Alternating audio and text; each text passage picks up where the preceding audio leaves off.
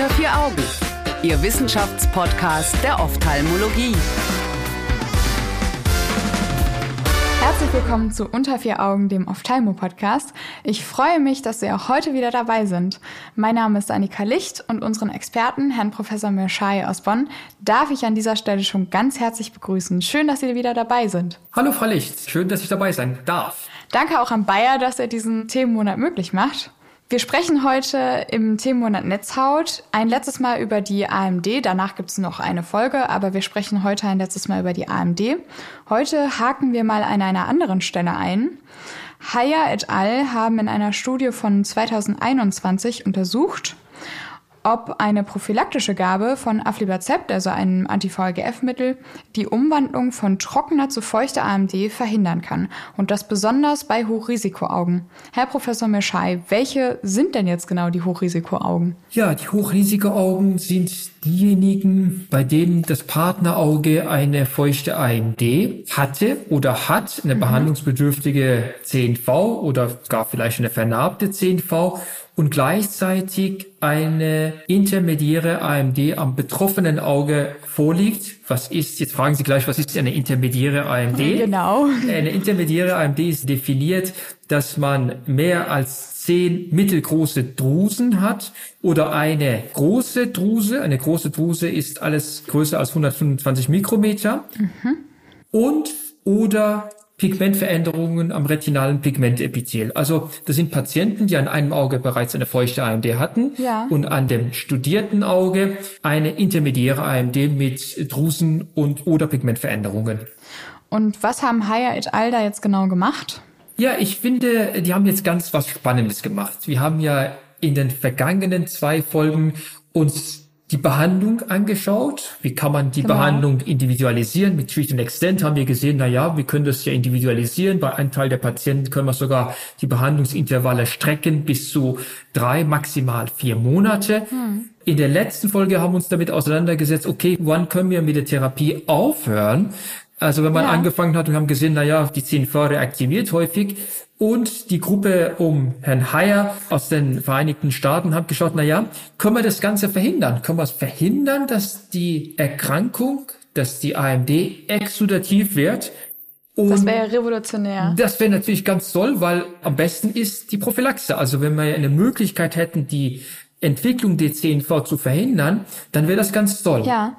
Und wie genau haben die das jetzt untersucht? Auch da finde ich, sie haben es ganz spannend gemacht. Also man hat wirklich eine prospektive Studie aufgelegt mit vier Zentren. Mhm mit einem Nachverfolgungszeitraum von zwei Jahren, also eigentlich eine ordentliche Studie.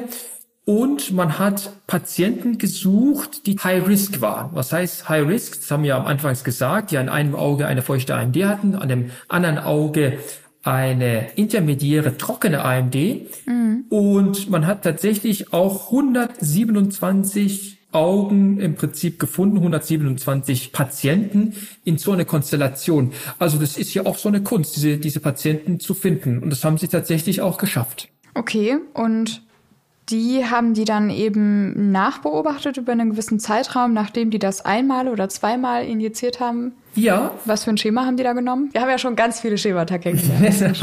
also die haben ja schon die Therapie verraten. Also man hat erstmal diese Patienten identifiziert und dann hat man das Auge mit der trockenen AMD vorsorglich, also prophylaktisch quartalsweise mit Aflibercept intravitreal behandelt. Hm. Und das Ganze randomisiert, das heißt, man per Zufall entschieden, okay, dieser Patient bekommt die Therapie und dieser Patient nicht. Und das Ganze war ja auch verblindet. Das bedeutet, dass der Patient entweder die Injektion mit Aflibercept bekommen hat oder eine Scheininjektion damit er, ja. damit er nicht unterscheiden kann, die Patientin oder der Patient nicht unterscheiden kann, habe ich jetzt die Behandlung bekommen, das Medikament bekommen, ja oder nein. Also man hat entweder die Injektion bekommen, die echte Injektion oder eine Scheininjektion. Und man hat auch die Folgedaten in einem Reading Center auswerten lassen, damit das Ganze oh. möglichst objektiv ist. Genau, Sie erahnen, die Auswertung im Reading Center ist sehr, sehr objektiv, aber auch sehr kostspielig. Also äh, mhm. Respekt, dass diese Kollegen in den Vereinigten Staaten diese Studie aufgestellt haben. und geschaut haben, lohnt es sich, die Augen mit einem hohen Risiko der Konversion in einer feuchten AMD prophylaktisch mit Anti-VEGF zu therapieren und dazu diese Studie prospektiv aufgelegt, randomisiert und verblindet. Wir sollten an der Stelle wahrscheinlich eine kurze Exkursion machen in die vermutete Pathogenese, denn diese feuchten Exudationen, die sind ja das, was man quasi mit den Anti-VEGFs behandelt. Und eigentlich sollte man ja denken, dass es damit dann wirklich geregelt werden kann, ne? Das ist zumindest die Hypothese gewesen. Man weiß, dass die VEGF-Inhibition in der Therapie der feuchten AMD sehr erfolgreich ist. Also wir können tatsächlich ja. die CNVs inaktivieren. Und jetzt war die Idee, naja, können wir das überhaupt verhindern, dass es schon mal losgeht? Mhm. Und deswegen finde ich, dass das eigentlich eine spannende Frage ist, die diese Kollegen bearbeitet haben. Ja, ach so, wir haben sich die OCTs angeguckt. Genau. Okay eigentlich können wir an der Stelle schon zu den Ergebnissen kommen, finde ich zumindest. Ich bin ein bisschen neugierig. Was haben die denn rausgefunden? Tatsächlich war das so, dass in beiden Behandlungsarmen, echte Injektion mit Aflibercept oder eine Scheininjektion, die Rate für Inzidenz, also für Neuauftreten einer exudativen AMD gleich war. Fast mhm. gleich. Das heißt, in einem Arm mit der Injektion waren es 9,5 Prozent und in der Scheininjektionsarm waren es 10,9 Prozent. Und der Unterschied zwischen diesen Gruppen war statistisch nicht signifikant. Das heißt, man konnte keinen Unterschied feststellen. Das heißt, in dieser Studie mit dieser Population hat eine prophylaktische Behandlung mit VEGF-Inhibition das Neuauftreten einer exudativen AMD nicht verhindern können. Leider. Leider. Muss man ja wirklich sagen. Ja. Aber heißt das jetzt, dass die Studie umsonst war? Ganz und gar nicht, weil diese Frage haben wir uns immer gestellt. Also ich habe mich immer gefragt, ach, ich habe tatsächlich einen Patienten mit, das andere Auge ist vielleicht sogar vernarbt, also hat vielleicht eine disziforme Narbe mhm. und am anderen Auge eine intermediäre AMD. Patient hat Angst, ich als Behandler habe Angst, soll ich nicht vorsorglich behandeln? Und die Patienten fragen auch danach, sagt, lohnt es sich nicht, vorsorglich zu behandeln? Und dann kann ich wenigstens guten Gewissens sagen, nein, gute Frau, guter Herr, wenn wir vorsorglich die Injektionen geben, können wir zumindest das Auftreten der CNV, das Auftreten, das Losgehen des Krankheitsprozesses nicht verhindern. Ist zwar ein bisschen frustrierend, also mir wäre es natürlich lieber, mhm. es wäre anders rausgekommen, aber so ist allen lieber. Mhm. So ist es aber in der Medizin. Deswegen macht man diese Studien, um Erkenntnisse zu gewinnen. Und manchmal sind diese Erkenntnisse nicht so, wie man sie sich wünscht. Und das ist ja so wie oft in der Forschung, ne? Man hat eine Forschungsfrage und am Ende hat man fünf neue, weil jetzt weiß man immer noch nicht so richtig, was sorgt dafür, dass die trockene zu einer feuchten AMD wird. Ja, ja, ja. Ich erkenne den Hintergrund Ihres Kommentars und ich glaube, implizit ist es ja auch eine Frage an mich.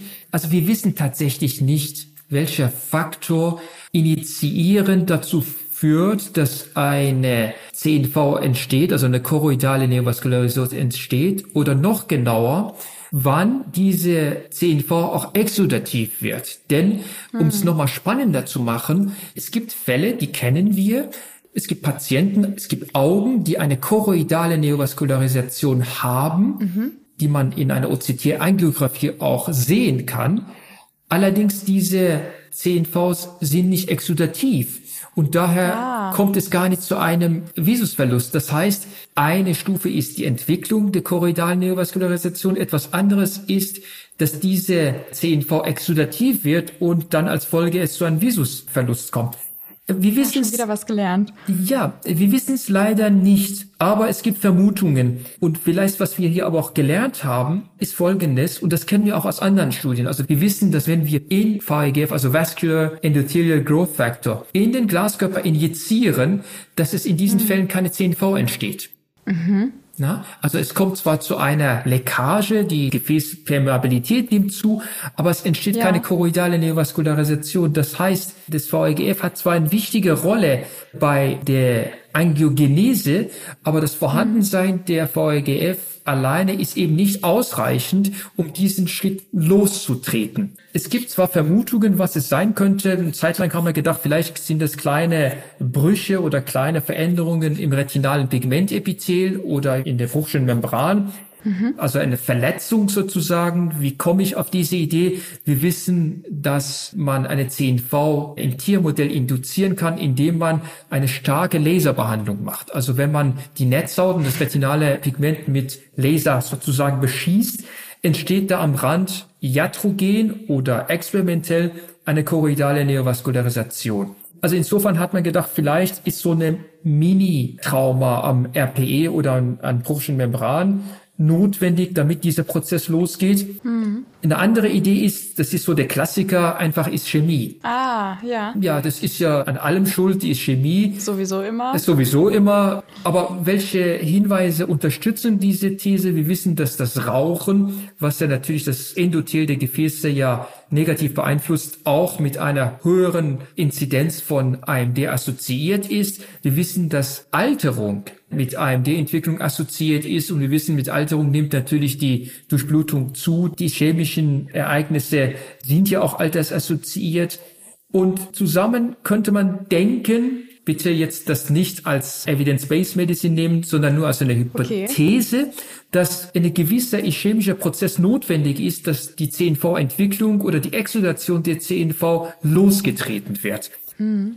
Und dann kommt es wahrscheinlich sekundär zu VEGF-Ausschüttung und VEGF unterhält sozusagen die Angiogenese. Ja, das Schema kennt man ja dann. Dann kennen wir das. Und dann können wir natürlich wieder was tun, Anti-VEGF drauf. Mhm, mhm. Aber eine vorsorgliche, prophylaktische intravitreale Therapie kann das Losgehen dieses Prozesses leider, leider nicht verhindern. Da ist ja jetzt leider nichts rausgekommen. Man kann natürlich auch gemein fragen, Wäre da was rausgekommen, wenn man jetzt mehr Patienten gehabt hätte oder wenn man ein anderes Medikament verwendet hätte? Die Frage ist berechtigt. Immer wenn man in einer Studie keinen Unterschied zwischen den verschiedenen Armen feststellt, kommt die Frage, ja, war die Studiengröße oder die Kohortengröße groß genug, um einen Nachweis auch zu erbringen. Die mhm. Autoren haben sich tatsächlich auch vorher Gedanken gemacht und haben eine Power Calculation gemacht. Das macht man üblicherweise.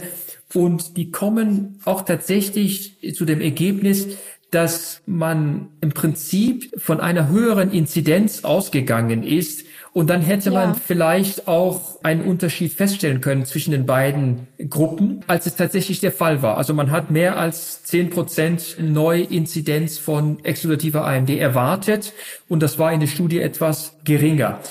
Man kann aber auch sagen, man kann immer eine Signifikanz herausarbeiten. Man muss die Studienpopulation groß genug machen. Auf der anderen Seite wenn man wirklich sehr, sehr, sehr große Zahlen braucht, um einen Unterschied festzustellen in einer Studie, dann ist hm. dieser Unterschied häufig zwar statistisch signifikant, aber häufig klinisch nicht relevant, weil dann müsste man entsprechend viele Patienten behandeln, da sind wir bei Numbers needed to treat, um mhm. tatsächlich jemand einen Vorteil davon hat. Also, um die Frage nochmal zu beantworten, ich denke ja, mit einer größeren Studienkohorte hätte man vielleicht einen Unterschied rausgefunden, vielleicht aber auch nicht, denn ich denke, am Ende zeigt diese Studie erneut, VEGF alleine ist zwar notwendig dafür, dass die CNV aktiv bleibt und exudiert und auch Schaden an der Netzhaut ausrichtet, aber die ist nicht hinreichend. Das heißt, wir müssen in der Forschung weiterschauen, was passiert denn sonst? Gibt es andere Faktoren und wenn ja, welche und können wir diese vielleicht inhibieren, damit es nicht einmal losgeht mit der Exudation einer choroidalen Neovaskularisation? Und das macht es ja besonders spannend. Hätte man jetzt sonst noch darauf warten können, dass Studien mit anderen VEGF-Inhibitoren rauskommen oder kann man sich das eigentlich auch sparen? Ach, da kann ich ja nur eine Meinung abgeben. Da sind wir schon wieder etwas weg von evidenzbasierter Medizin. Also ich persönlich glaube nicht, dass ein anderer VEGF-Inhibitor zu einem anderen Ergebnis geführt hätte. Mhm. Wie komme ich dazu? Wenn man sich die Effektivitätsdaten der VEGF-Inhibitoren anschaut, sind die alle eigentlich ziemlich identisch. Die Unterschiede sind zwar da, aber die sind nicht substanziell, sind eher gering. Also ich persönlich, um es kurz zu machen, glaube nicht, dass ein anderer VEGF-Inhibitor zu einem anderen Ergebnis geführt hätte. Okay, das heißt, wir werden mal wieder zurückgelassen mit vielen Fragen, aber es bleibt auch spannend in der Forschung. Vielen Dank, dass Sie uns Rede und Antwort gestanden haben, Herr Professor Meschai. Gern geschehen. Und danke auch an Bayer, dass Sie diesen Monat unterstützen.